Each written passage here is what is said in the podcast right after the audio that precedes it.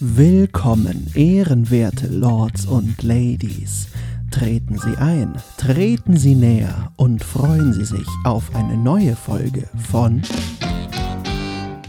Bunt und Glitzer, Glitzer.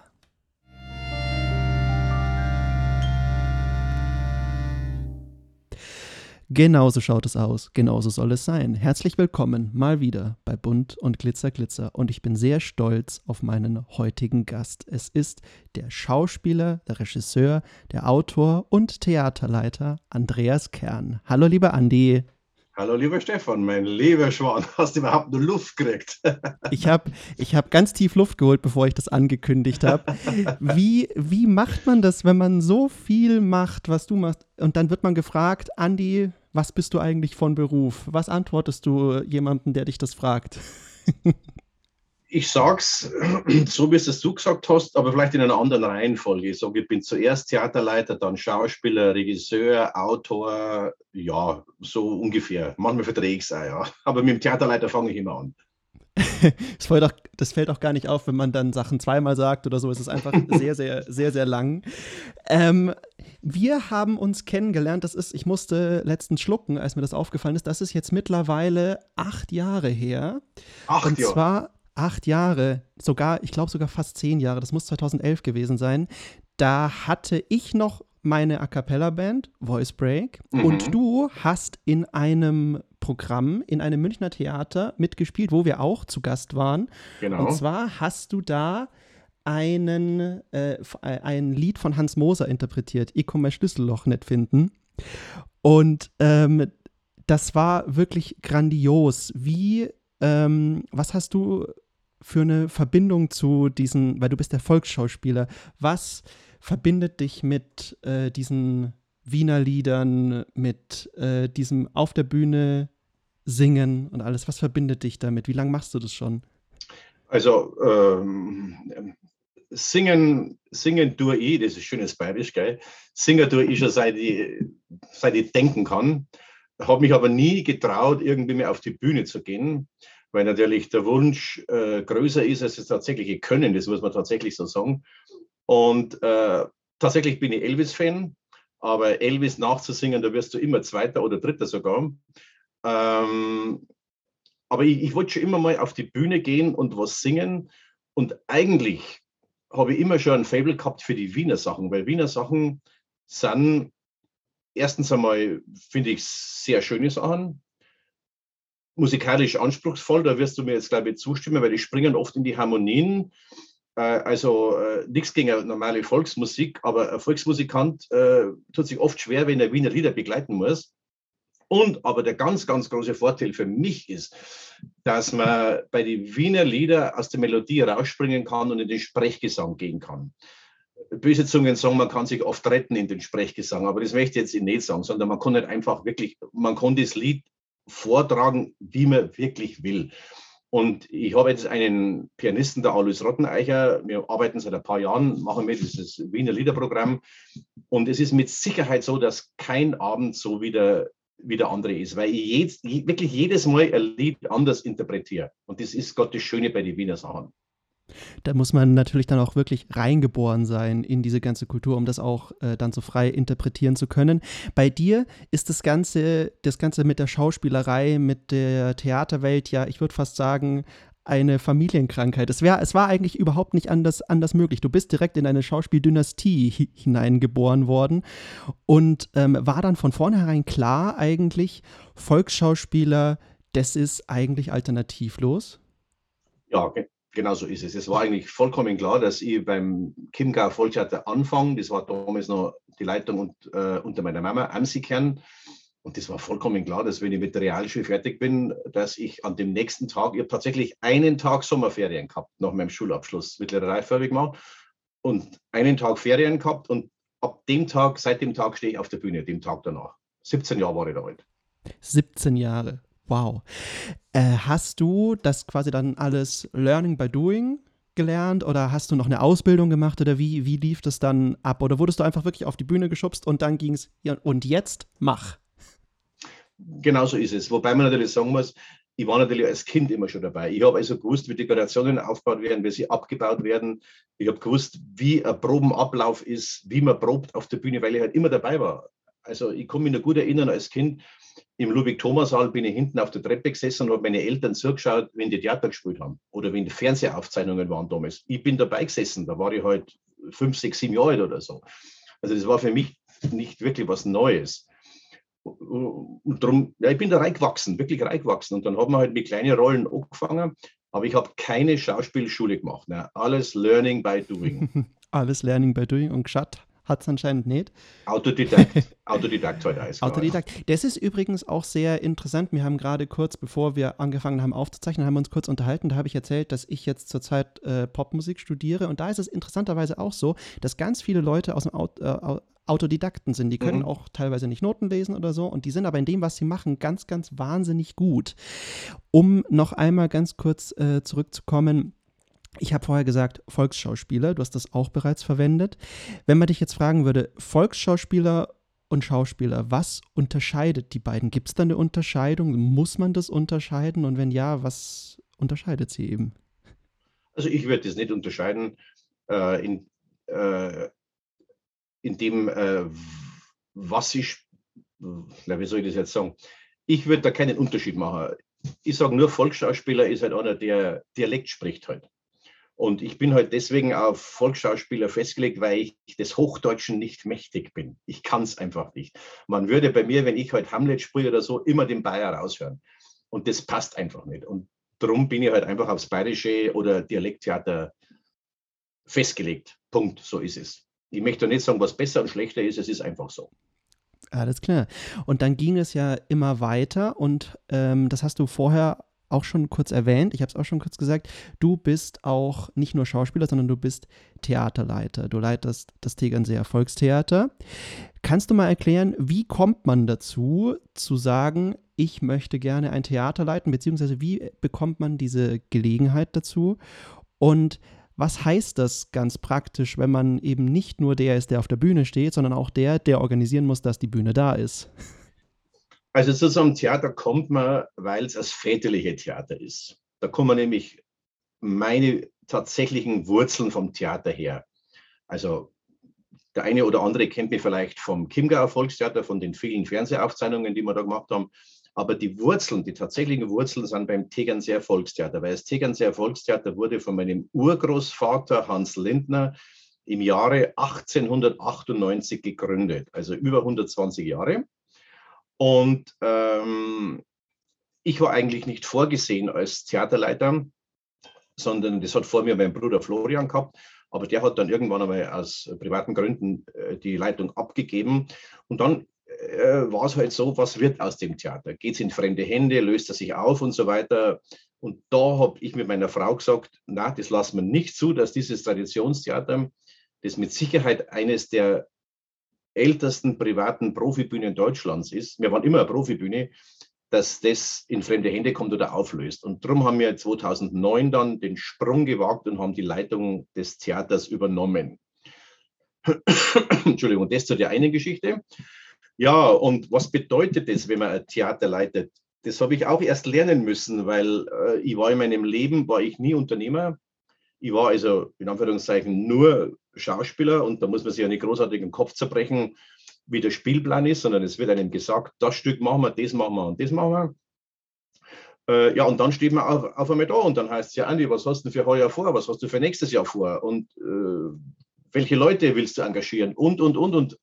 Ja, auch da ist es Learning by Doing. Es ist so. Man hat natürlich die Erfahrungswerte von meinem Bruder, der damals das Chiemgau Volkstheater geleitet hat, wo ich dann weggegangen bin für, für kurze Zeit. Mittlerweile bin ich wieder bei den Chiemgauer auch, also es passt beides. Ich bin bei den Tegernseer, die leite ich und Chiemgau Volkstheater spiele ich Tournee. Ähm, und da hat man halt die Erfahrungswerte, wie hat es mein Bruder gemacht, wie hat der seinen Spielplan aufgestellt und so.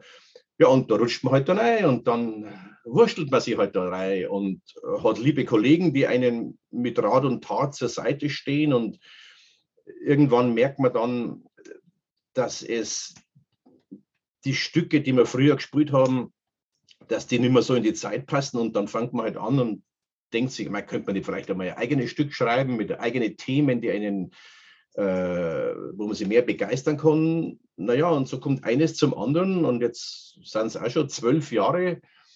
Und ja, es ist ständig eine Herausforderung, man lernt dazu mit jedem Mal. Und äh, ja, das ist, wenn man Theaterleiter ist. Man, man muss sich um alles halt kümmern. Ich kümmere mich um alles, weil ich habe das Geld nicht, dass ich jemand habe, der sich um die Kostüme kümmert, um Dekorationen und so. Das macht alles meine Frau und ich. Und ja, so ist es halt.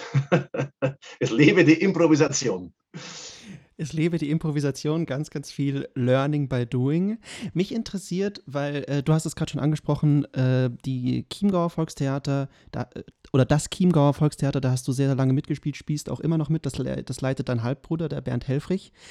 Ähm, und du hast ja auch, wenn man sich mal anschaut, mit wem du alle, allem schon zusammengespielt hast, das liest sich wirklich so ein, wie so ein Who is Who. Das ist von Maxel Graf über Ernie Singer, Hans Klarin. Da ist ja alles dabei, auch ähm, Fernsehproduktionen. Wenn man jetzt eigentlich ein relativ ähm, behütetes Dasein dann ähm, fristet als, als äh, Schauspieler und davon auch, auch gut leben kann, ähm, wie, also was ist die Motivation dahinter zu sagen, ich mache jetzt mein eigenes Theater, weil an sich ist es ja auch wieder Risiko. Es ist ja was, was man ausprobieren muss. Was war für dich da so selbstverständlich, dass du gesagt hast, ich rutsche da rein und das mache ich jetzt? Naja, es war, also wirklich die größte Triebfeder war, dass dieses Theater nicht in andere, also dass dieses Theater sich auflöst hat. Das war tatsächlich so. Also wie, wie mein Bruder mir eröffnet hat, dass er nicht mehr das Theater weiterführt, da hat mich eine Unruhe angetrieben, ich kann es gar nicht anders sagen, es war eine Unruhe. Es war total, ich, du kennst mich, ich bin relativ entspannt, bin ich eigentlich, muss ich sagen. Es ist selten, dass mir was aus der Fassung bringt, aber da war ich, ja, ich weiß nicht was, aber irgendwas hat mich geschoben und gedrängt und ich bin erst zur Ruhe gekommen, wie es dann notariell war, dass ich das Theater jetzt habe und, und dass das nicht eben zugrunde geht. Das war tatsächlich so. So war es wirklich. Was sich natürlich in der Konsequenz daraus entwickelt hat, dass ich jetzt für den Spielplan verantwortlich bin, das, da habe ich gar nicht nachgedacht im ersten Augenblick. Und da bist du dann auch in Anführungsstrichen wieder so ein bisschen reingerutscht und auch wieder Learning by Doing. Ähm, dann frage ich mal ganz konkret, wenn du ähm, wenn du sagst, du bist in dieses, in dieses Theater so ein bisschen reingerutscht, was heißt es, wenn man jetzt auf einer organisatorischen Ebene für ein Theater verantwortlich ist? Was muss da alles, also was ist dann alles seine Aufgabe? So von Finanzen über Planung, wie, wie schaut das aus, so ein, so ein Alltag im, im, im Theaterleiter Andreas Kern? Worum kümmert der sich alles? Also, es geht eigentlich los so ab August, Juli, August machen wir uns Gedanken für den Spielplan fürs nächste Jahr. Kon konkret, also da fängt man an und sagt, was macht man denn im Frühjahr für ein Stück, was macht man im Herbst? Dazu muss ich sagen, äh, nachdem mein, Staat, mein Theater staatlich subventioniert ist, habe ich einige, einige Kriterien, die ich erfüllen muss. Unter anderem muss ich pro Jahr mindestens zwei neue Schauspielproduktionen auf die Bühne bringen. Also da zählt nicht Kindertheater, da zählt nicht Musical, da zählt kein Marionettentheater, es muss Schauspiel sein. Und bei uns wurde das eingebürgert, dass wir ein Stück zu Ostern rausbringen äh, und das andere Stück im Herbst äh, zur Tegernseer Woche. Dazu muss man sagen, Tegernseer Woche gibt es seit, um Gottes Willen, 25, 30 Jahren. Das ist immer so September oder so, sind es zehn Tage, die die Stadt Tegernsee macht und da wird eben im Tegernsee äh, Kultur und Brauchtum vorgestellt und da hat immer schon das Tegernsee Erfolgstheater ein Stück rausgebracht. So, also jetzt sind wir im, im Juli, August des Jahr zuvor und dann denkt man sich, ja, was machen wir jetzt im äh, Ostern für ein neues Stück nächstes Jahr und nächstes Jahr dann zur Tegernseer Woche. Und dann ist nicht nur das, was für ein Stück macht man, sondern wie besetzt man das, welche Schauspieler und Schauspielerinnen engagiert man und dann kommt noch dazu, wie oft spiele ich das Stück dann. Also wir spielen ja nicht bloß bei uns in Tegernsee, Ludwig Thomas sondern wir spielen auch in Bad Wisse drüben, Hotel Post oder in Bad Füssing spielen wir. Oder man hat noch andere äh, Vertragspartner, wo man noch spielt. Und man muss ja immer schauen, dass man dann, also wenn man die Besetzung hat, dann muss man ganz konkret Termine ausmachen mit den Örtlichkeiten. Gut, bei mir in Tegernsee ist klar, da bin ich der Hausherr, da setze ich meine Termine fest. Aber Bad Wisse muss ich fragen, könnte ich da und da spielen? Entschuldigung, es muss ja relativ in den Spielplan reinpassen. Es macht ja keinen Sinn, wenn ich das Stück fünfmal in Tegernsee spiele, drei Monate nicht mehr spiele und dann einmal in Bad Wisse drüben spiele, dann muss man wieder von vorne das Proben anfangen. Ja, und wenn man dann den Spielplan hat, dann fragt man die Kollegen an und sagt, habt ihr da und da Zeit? Könnt ihr mir die Termine fix zusagen? Und wenn man das dann hat, dann kann man den Spielplan erst veröffentlichen. Wenn es ein Stück ist, das nicht aus meiner Feder ist, muss man schauen, ob man auch noch die Rechte kriegt, dass man das Stück überhaupt spielen darf. Wenn man die Rechte hat, dann muss man sich mit dem Verlag einigen, wie hoch die Tantiemen sind, die man zahlen muss. Und, und, und. Das ist das, das eine. Ja, dann wenn man das hat, dann muss man schauen, hat man die passende Dekoration zu dem Stück. Wenn man in der glücklichen Lage ist, so wie ich, dass man die Stücke forcieren kann auf die Dekoration, die man hat, dann ist das nicht das große Problem. Da geht es dann um Kleinigkeiten, dass man sagt, man braucht jetzt vielleicht andere Vorhänge oder so weiter oder ich baue die Dekoration anders auf, als ich sonst aufgebaut habe. Äh, dann ist das nicht so das große Thema. Aber ja, das kann über Wochen gehen, bis man das hat. Es ist wirklich so, äh, weil dann kommen so Sachen, dass ein Kollege zusagt und dann, gerade jetzt mir eine Kollegin abgesagt, weil sie tatsächlich in guter Hoffnung ist. Wir freuen uns total für sie, aber es nützt mich nichts, wenn die eine Liebhaberin spielt im siebten, achten Monat. Es geht einfach nicht. Ja, aber gut, ähm, das sind diese Sachen, die im Juli, August gemacht werden. Das ist die Planung. Und dann halt tatsächlich, wenn man dann wirklich zum Spielen kommt, dass man halt dann die richtige Dekoration im LKW drin hat, mit den Kostümen und so weiter. Oder vorher noch, man muss einen Probenplan machen, dass die Kollegen Zeit haben zum Proben. Und ähm, der Probenablauf selber ist ja wieder eigene Geschichte dann ja, dass das Stück dann wächst und dann kommt einmal die, die Premiere, dann ist das Stück geboren und dann wird gespielt. Und wenn man sich bedenkt, ich spreche jetzt vom Juli, äh, und dann ist mal Ostern im nächsten Jahr, dann gehen drei Monate später schon wieder die Planungen los fürs Jahr darauf. Man hat aber noch gar nicht mehr das Herbststück rausgebracht. Äh, ja, so ist im Großen und Ganzen mal, ja, der Ablauf von, einem, von einer Theaterleitung, wo der sehr viel selber halt macht. Klar, ich habe wie gesagt, ich habe keinen Bühnenbildner, wo ich sage, mach mir mal du bitte ein Bühnenbild für das und das und das. Die finanziellen Mittel haben wir gar nicht. Das heißt, man ist dann so ein bisschen im eigenen Theater auch äh, Mädchen für alles, was aber dann ja auch sehr gut ist, weil man einfach die Kontrolle darüber hat, was läuft wie ab. Äh, du hast gerade vorher so in dem Nebensatz gesagt, wenn das Stück, das ihr spielt, nicht aus deiner Feder ist, dann. Das heißt ja, du schreibst sehr viele Stücke auch selber. Diese Stücke werden auch nicht nur in deinem Theater gespielt, sondern die werden dann an Verlage gegeben, sodass andere äh, Theater, Laiengruppen oder auch Professionelle das nachspielen können. Wie ist das, wenn man äh, so parallel dann noch Autor ist? Das ist ja eine weitere Einnahmequelle auch also was muss man tun, damit man mit Theaterstücken über die eigene Aufführung hinaus Geld verdient? Wie läuft das ab? Ähm, zunächst muss ich sagen, ich bin nur bei einem Verlag und da bin ich auch sehr zufrieden. Das ist äh, der Stückgut Verlag in München. Kann ich jedem nur empfehlen, hat sehr gute Stücke, unter anderem meine Stücke. Das ist ein netter, mittelgroßer Verlag. Nein, also ich bin da auch wie die Jungfrau zum Kind zu diesem Verlag gekommen, aber ich bin sehr glücklich, dass ich da bin weil die Frau äh, Karin Roth, die diesen Verlag leitet, muss ich kurz ausholen, das ist eigentlich, die, kommen, mehr vom klassischen Theater und haben auch Rechte für, von amerikanischen äh, Autoren für, für Deutschland, für deutschsprachige äh, Aufführungen.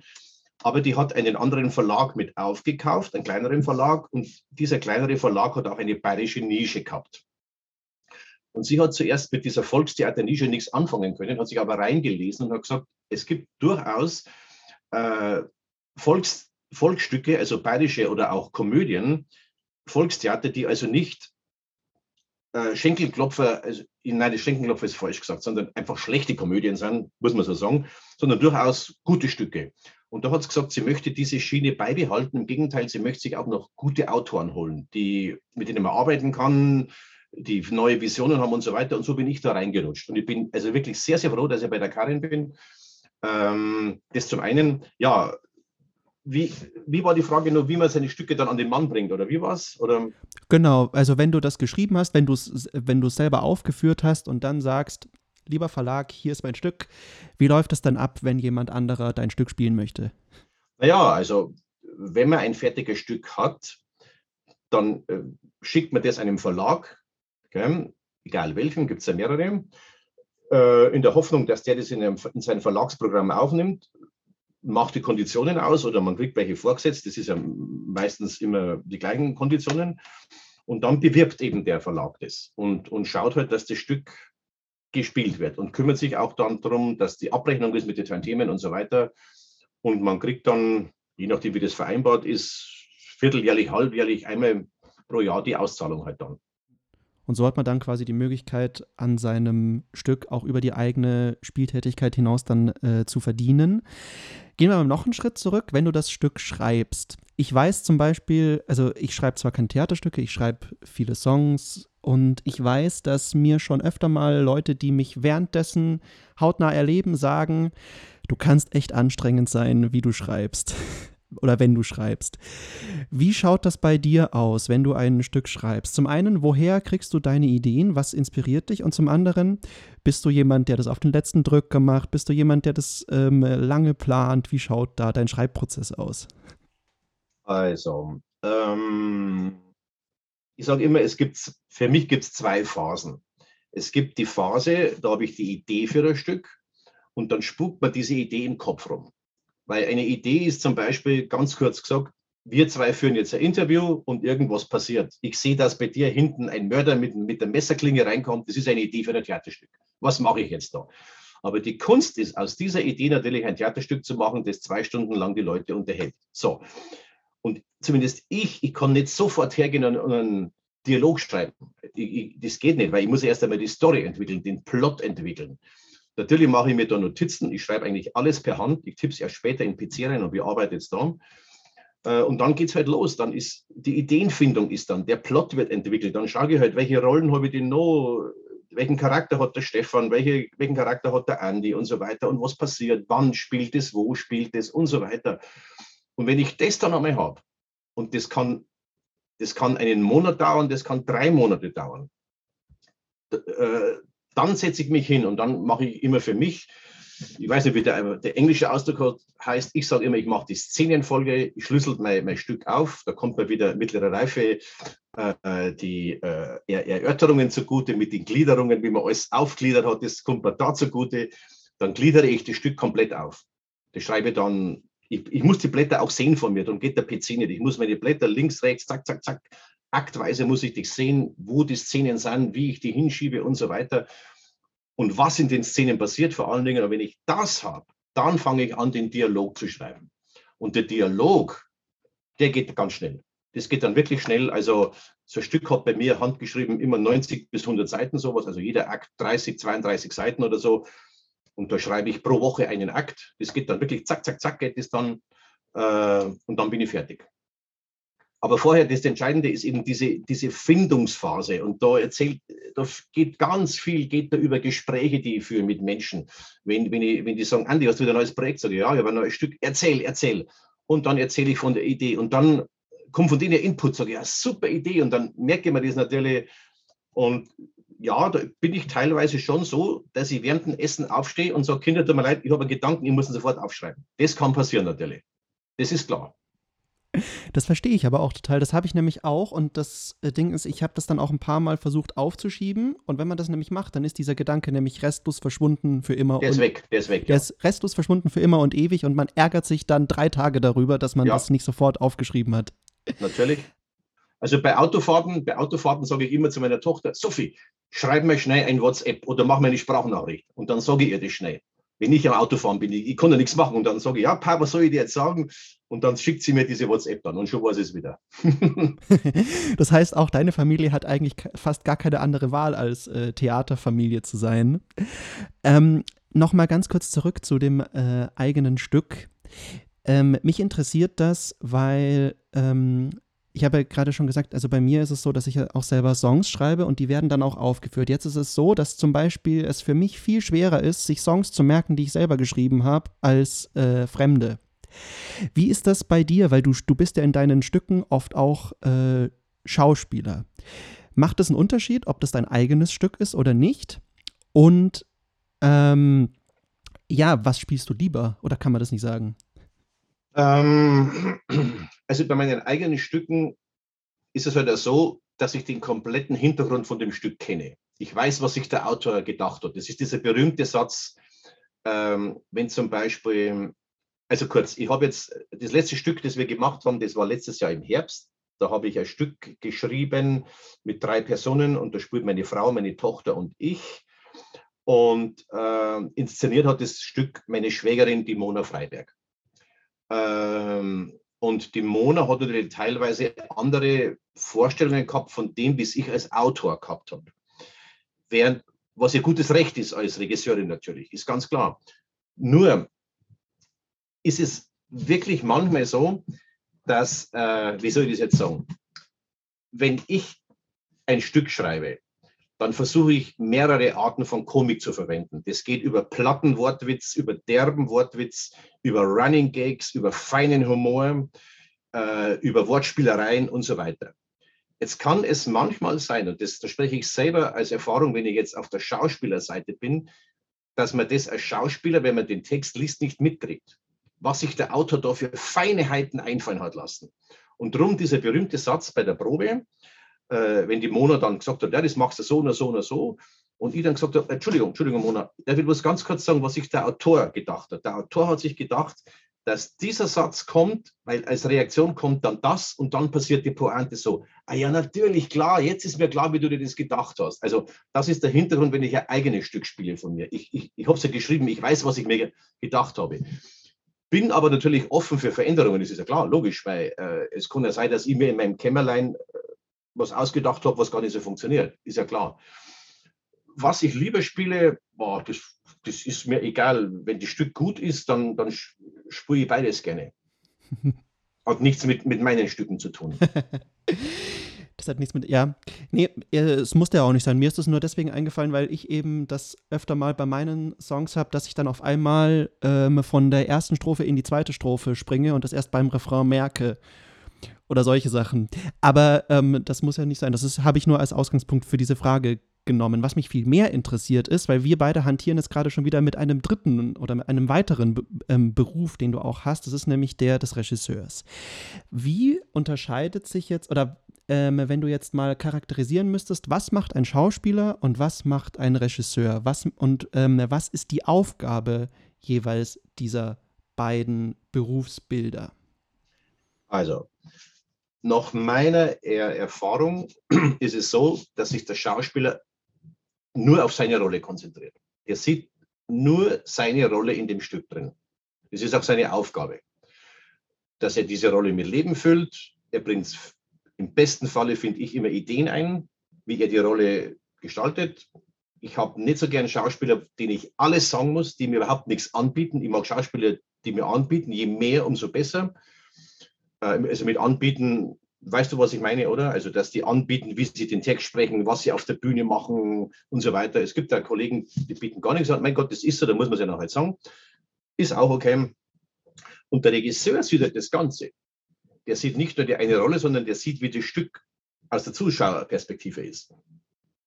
Und äh, der muss halt alles im, im, Blickfeld haben. Der muss jede einzelne Rolle im Blickfeld haben, ob der glaubwürdig ist oder nicht, ob er in seine Inszenierung reinpasst, wie der Drive drauf ist von dem Stück, wo, wo Stück durchhängt, äh, wo er am Schauspieler helfen kann, wenn er irgendwo nichts glücklich ist oder wenn was ist, was für die Inszenierung nicht förderlich ist. Das ist die Aufgabe vom, vom Regisseur. Und dass er halt, ich sage immer, der, der Regisseur hat das letzte Wort. Irgendwann muss das letzte Wort haben. Wenn alle spielen, wie sie wollen, dann kann man machen, aber ist bestimmt keine, keine tolle Inszenierung oder, oder sagen wir mal, es kann, wird besser, wenn der Regisseur das in die Hand nimmt und jeden gut führt. Also so würde ich das einmal kurz beschreiben. Jeden gut führt. Das ist ein schöner Ausdruck. Äh, ja, das ist der Witz von einem, von, von einem Regisseur. Das ist der ganze Witz dabei. Ich habe mit vielen Regisseuren zusammengearbeitet und ich führe immer wieder selber meine Regie und ich führe auch äh, bei uns in Rodorf in der Montessori-Schule, mache ich seit über zehn Jahren, mache ich da Theater, also für Kinder. Und äh, du musst jeden nehmen, wie er ist. Also du kannst da nicht als, als Diktator auftreten und kannst sagen, du machst das jetzt so und, und so. Und wenn der sagt, wieso? Wieso soll ich das jetzt so machen? Dann musst du das ja irgendwie be begründen können, das Ganze. Und wenn ich jetzt merke, der kann oder die kann das einfach nicht, die kann einfach diese Rolle ich spreche auch von Profis jetzt. Es gibt auch Rollen, die ich nicht spielen kann. Ich, ich behaupte, es gibt keinen Schauspieler, der alles spielen kann. Das gibt es einfach nicht. Und äh, wenn ich jetzt merke, der oder diejenige auf der Bühne, die bringen das einfach nicht so hin, wie ich das gerne hätte, dann habe ich zwei Möglichkeiten. Entweder ich lasse den so spielen, er selber ist aber nicht glücklich damit und das Publikum merkt, dass er nicht glücklich ist und das Publikum nimmt demjenigen oder derjenigen das nie ab. Nie und nimmer nimmt er das ab. Oder ich versuche mit dem Schauspieler oder der Schauspielerin einen Weg zu finden, den sie versteht, wo sie dahinter steht und den, den, dass sie glaubhaft spielen kann. Das ist der Witz dabei. Da muss einen anderen Weg finden. Das ist meine Art von Regie. Es gibt Diktatoren, die machen das nicht. Die sagen, nein, du machst es ja so. Ich habe darunter gearbeitet, funktioniert natürlich nicht, das ist klar. Man macht es dann, aber man sagt dann, wieso sprüht es eigentlich so? Das finde ich ist das Schlimmste, was ein Schauspieler sich denken kann. Wieso sprüht es so? Ja, weiß der Regisseur so will. Okay. Ja, aber das ist, ein, das ist gerade ein, ein, ein, guter Gedanke, den du gerade hast, weil also ich hatte das auch schon als äh, musikalischer Leiter oder so, dass man unter Regisseuren spielt, äh, die nicht kompromissbereit sind, was als was ja in diesem ganzen Musical-Bereich, wo ich dann unterwegs bin, manchmal wirklich äh, blöd ist, weil man, weil ja es, es läuft dann ja so äh, da, darauf hinaus, dass der Choreograf Wünsche hat, der Regisseur hat Wünsche und der musikalische Leiter hat Wünsche. Und wenn der Regisseur nicht in der Lage ist nachzugeben oder zumindest äh, die Wünsche der anderen mit, mit einzubeziehen einbeziehen, wird das für die Parteien, die deren Wünsche eben nicht mit einbezogen werden, aus fachlichen Notwendigkeiten heraus, ähm, einfach sehr, sehr schwierig. Und ich habe dann auch bisher noch keine Produktion erlebt, die gut war. Das finde ich sehr, sehr schön, dass du das an der Stelle nochmal sagst. Ja, es, es, ist so. Ich meine, ich habe ja auch schon, ich sage ja, große Kisten gemacht. Ich habe einmal in Bad Aibling am Gymnasium die Westside Story inszeniert. Da waren wir über 250 Mitwirkende, also Kinder waren das, also von der ja, ersten Klasse im Gymnasium, also bis zur letzten Klasse, mit 40 Mann Orchester und so weiter. Das war eine Riesenkiste. Und wenn ich da nicht kompromissbereit gewesen wäre, wäre das in, in, in einem Fiasko geendet. Das ist ja klar, logisch. Da musst du die Kinder nehmen, die musst du führen und die sind alle in der Pubertät, die man da spielen das ja sowieso. ja, es ist so. Und dann gibt es die Lehrer, der hat jeder seine Befindlichkeiten und, und, und. Aber es geht, es geht wirklich. Es geht, gut, es gibt Sachen, da kann man keinen Kompromiss machen, wenn es wirklich darum geht, dass sagen wir mal Längen da sind, wo das Stück komplett durchhängt, wo also das Publikum aussteigt dann und gähnt und einschlaft. Aber das kann man dann vermitteln und kann sagen, Freunde, ich kann das jetzt nicht machen. Wir müssen das Musikstück kürzen oder wie auch immer, weil die Leute einfach einschlafen oder so. Dann versteht der musikalische Leiter das auch und sagt, okay, Andy, das begreife ich. Lass uns was anderes einfallen. Ziehen wir das Tempo an oder was weiß ich, keine Ahnung, ich weiß nicht was. Aber du weißt, was ich meine. Es ist ja alles, man kann ja über alles reden. Genau, das ist nämlich der Punkt. Man kann über alles reden und wenn man gute Argumente hat, dann ist ein ja, Profi normalerweise auch, äh, also äh, einer, der wirklich äh, an der Sache interessiert ist, ist dann auch niemand, der sich aus Prinzip querstellt. Darum geht es auch gar nicht, sondern einfach nur, dass man halt wirklich, man ist einfach immer nur so gut wie das gesamte Team. Natürlich. Das, ja. ist, das ist einfach immer so. Ähm, mich würde noch interessieren, wenn man ähm, jetzt äh, das Stück dann auf die Bühne gebracht hat, dann ist es ja auch so, das Chiemgauer Volkstheater, genauso wie das Tegernseer Volkstheater, ist ja auch äh, zumindest in Bayern sehr bekannt dafür, dass es immer wieder auch TV-Aufzeichnungen macht, seit Jahren und Jahrzehnten. Ich hätte jetzt fast Jahrhunderten gesagt, aber ganz so lange ist es noch nicht. Wie ist das, also nach welchen Kriterien werden diese Stücke ausgewählt? Und wenn dann ein Stück ausgewählt wird, was heißt das dann, also wie läuft das dann ab? Weil ich denke ja auch mal, dass äh, die Version, die dann im Fernsehen landet, nicht ganz genau die Version wahrscheinlich ist, die man live auch so spielt. Oder ist das so? Also fangen wir mit dem ersten an. Ähm, das fängt damit an, dass man zum BR geht. Der BR ist halt der Sender, der die Stücke aufzeichnet. Und man macht eben seinen Vorschlag. Man stellt das Stück vor und sagt, ich könnte mir das ganz gut. Oder hätten Sie in, äh, Interesse, man geht zu der richtigen Redaktion hin oder die, die das zuständige und wenn die Interesse haben, dann lädt man sie ein zu einer Vorstellung, dann kommen die, schauen sie das Stück an und dann sagen die entweder können wir uns gar nicht vorstellen oder sie sagen, ja, könnten wir uns vorstellen, aber wir müssen erstens kürzen, weil ein Stück im Fernsehen hat eine reine Spielzeit von ungefähr 86 Minuten. Dann kommt ein bisschen Vorspann, Nachspann und so, das ist man ungefähr bei 90 Minuten. Und eine Theatervorstellung hat halt einfach 100 Minuten plus 20 Minuten Pause, sind wir bei 120 Minuten. Also du musst schon eine Viertelstunde rausstreichen, mindestens. Ja, und nehmen wir mal an, die Redaktion sagt, ja, wir machen das Stück. Dann äh, versucht man eine Fernsehfassung zu kriegen. Eben, man muss streichen und streichen mal aus äh, 100 Seiten, 15 Seiten raus. Das ist jetzt nicht so ohne, aber es ist alles machbar natürlich. Ähm, tja, und dann äh, wird aufgezeichnet. Also es wird natürlich vorher noch an das Bühnenbild gebaut, aber Gott in dem Fall vom Chiemgau Volkstheater oder auch wir Tegernseer, wir haben auch schon mal eine Fernsehaufzeichnung gehabt, da macht der BR dann ein Bühnenbild, der baut das komplett dann. Ähm, und dann wird dieses Stück, das man vielleicht vorher schon gespielt hat, ganz normal, wird praktisch neu inszeniert. Mit neu inszeniert meine ich jetzt nicht, dass man jetzt äh, das Rad neu erfindet, aber es muss anders die, auf der Bühne inszeniert werden. Man muss das ein bisschen kameragerecht inszenieren. Also als, als, als, als grobes Beispiel, es ist grundsätzlich derjenige im Bild, der spricht. Das heißt, der wird mit der Kamera geführt. Und es ist zum Beispiel ganz schwierig, wenn du zum Beispiel jetzt auf der Bühne bist und sprichst und ich spreche nicht und bin auf der anderen Seite von der Bühne und mache dort eine große Aktion, die das Publikum aber sehen müsste.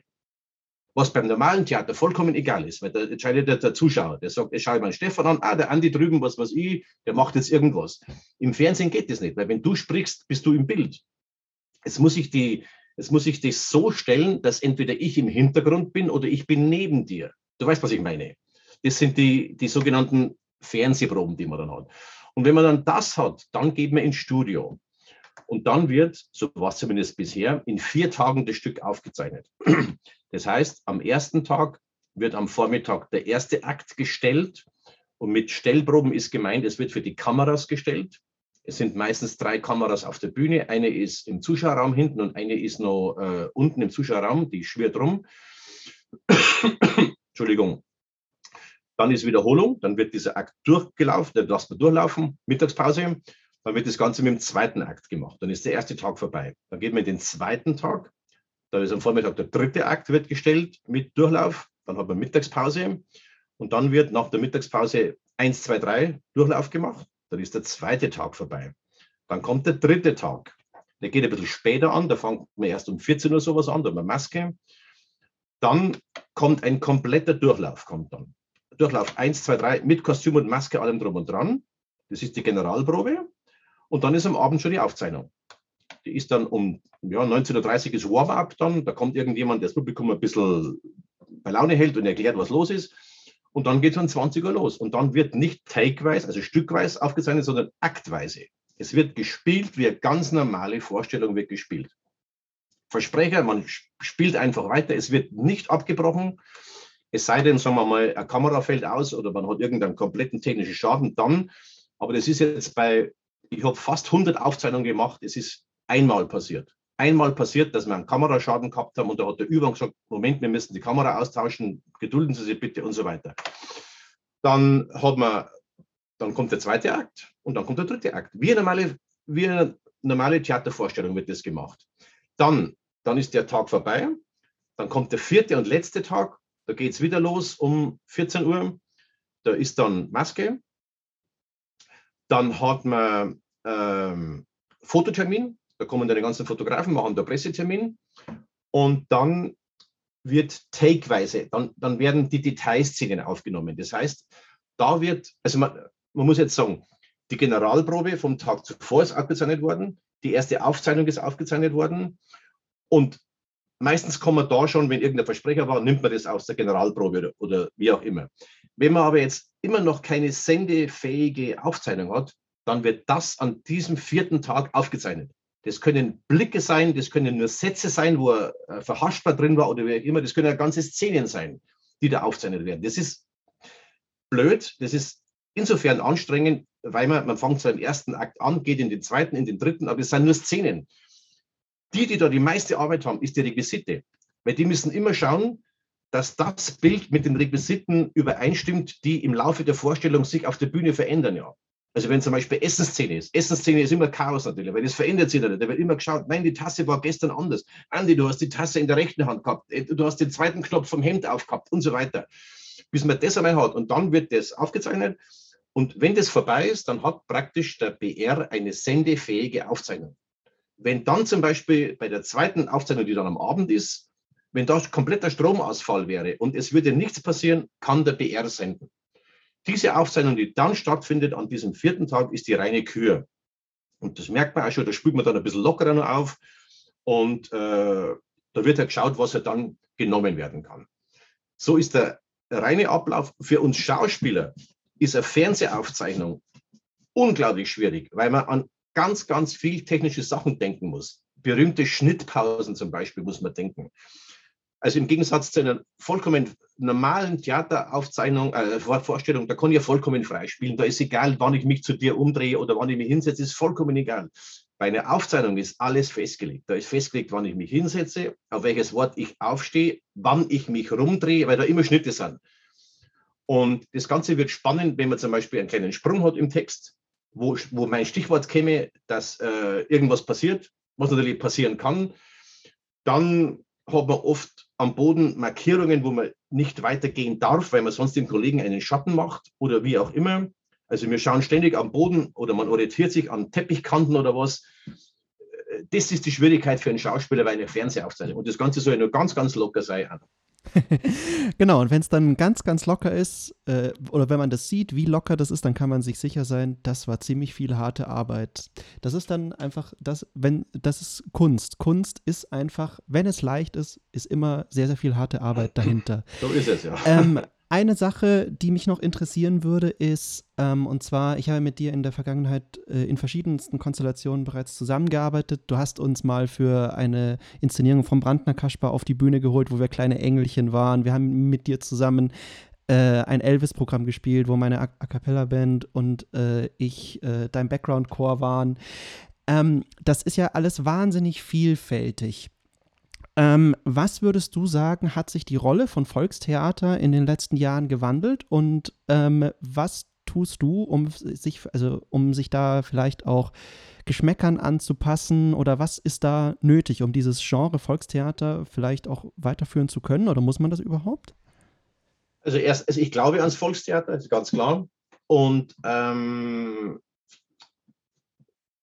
es ist so, Volkstheater hat sich gewandelt finde ich, und muss sich auch wandeln, weil die Themen heute andere sind. Die Themen sind heute andere, als sie früher waren. Und ähm, ich spreche jetzt da einfach diese, ja, diese wirklich schlechten, ich sage jetzt bewusst den Ausdruck Bauernstücke an, also die wirklich eine schlechte Handlung haben, die Klischee über Klischee haben, nur derbe Komik haben, keinen feinen Humor haben und also das hat früher gereicht, um, um Säle zu füllen.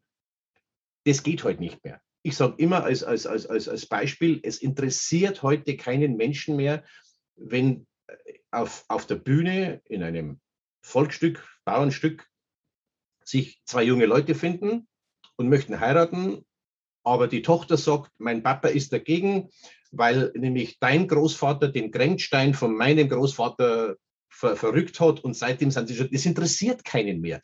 Meine Tochter, die stellt mir ihren Freund vor und sagt, Papa, das ist mein Spezial. Wenn ich sage, der gefällt mir, dann sagt, okay, Papa, ist gut, wenn er dir nicht gefällt, aber trotzdem nehme ich den. Das hat sich heute verändert. Ist auch richtig so. Du weißt, was ich meine. Es sind heute andere Themen. Und, äh, auf der, und, und es geht auch nicht zum Beispiel, äh, wenn man jetzt ein Stück nimmt und in die Jetztzeit transportiert, ähm, weil zum Beispiel früher war ein, ein Thema, wenn ein, ein, ein, ein lediges Mädel schwanger geworden ist, war das um 1900 rum auf dem Bauernhof ganz, ganz schwierig. Das ist heute kein Thema mehr. Wenn meine Tochter halt kommt und sagt, du Papa, ich kriege ein Kind, ja, wer ist der Bursch, wer ist der Freund, weiß ich nicht, der ist weg, keine Ahnung, dann geht die Welt nicht unter und der Nachbar wird trotzdem sprechen mit uns. Die werden sich vielleicht das Maul ein bisschen zerreißen oder so, aber meine Tochter würde sich nicht umbringen oder so. Das ist, das ist so. Es, die, die Themen haben sich einfach geändert.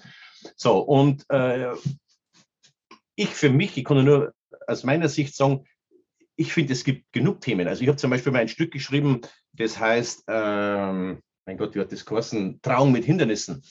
Und da war ein Handlungsstrang, war, spielt in der Jetztzeit in einem Pfarrhof, dass ein Flüchtling kommt in die Ortschaft, ein syrischer Flüchtling, der da vertrieben worden ist. Aber zur selben Zeit in dem Pfarrhof ist ein junger Bursche, der im Suff Parolen an den Pfarrhof geschrieben hat, wie Flüchtlinge haut ab. Und der halt so Nazi-Parolen nachplappert eigentlich. Und die zwei treffen zusammen.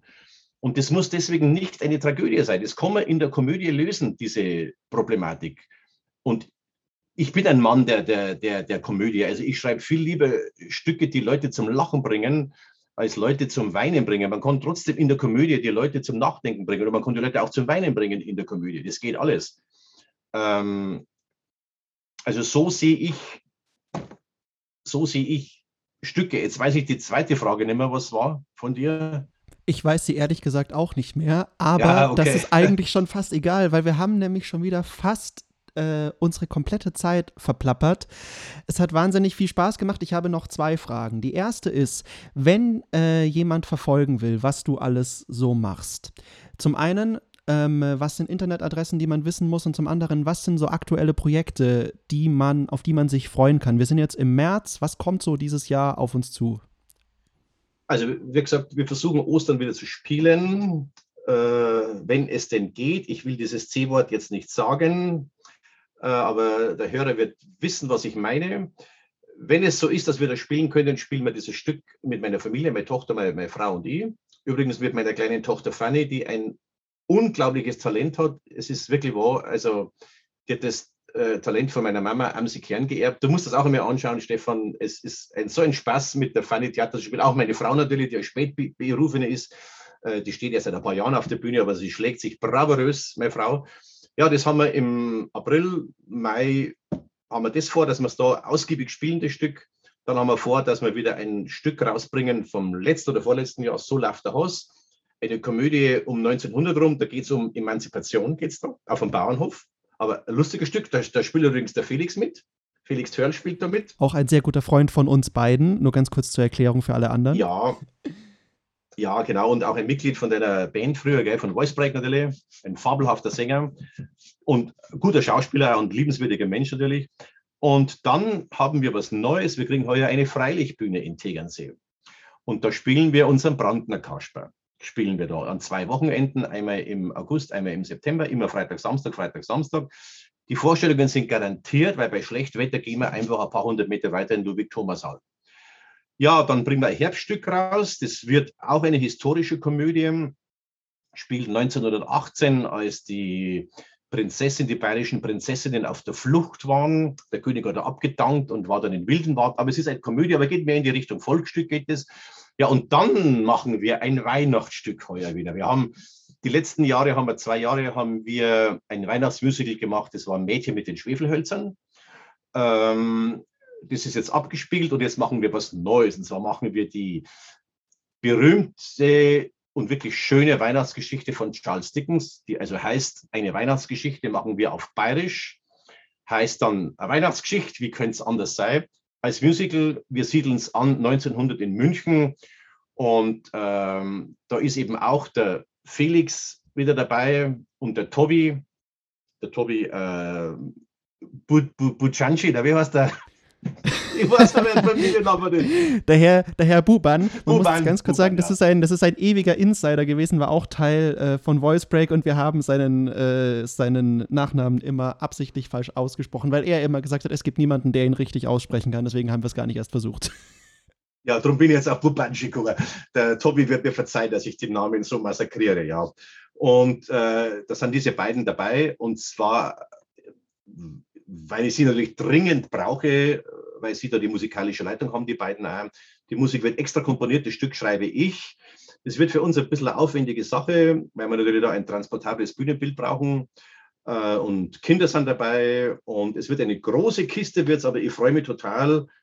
Und ja, das sind so diese Projekte, die wir äh, für heuer vor uns haben.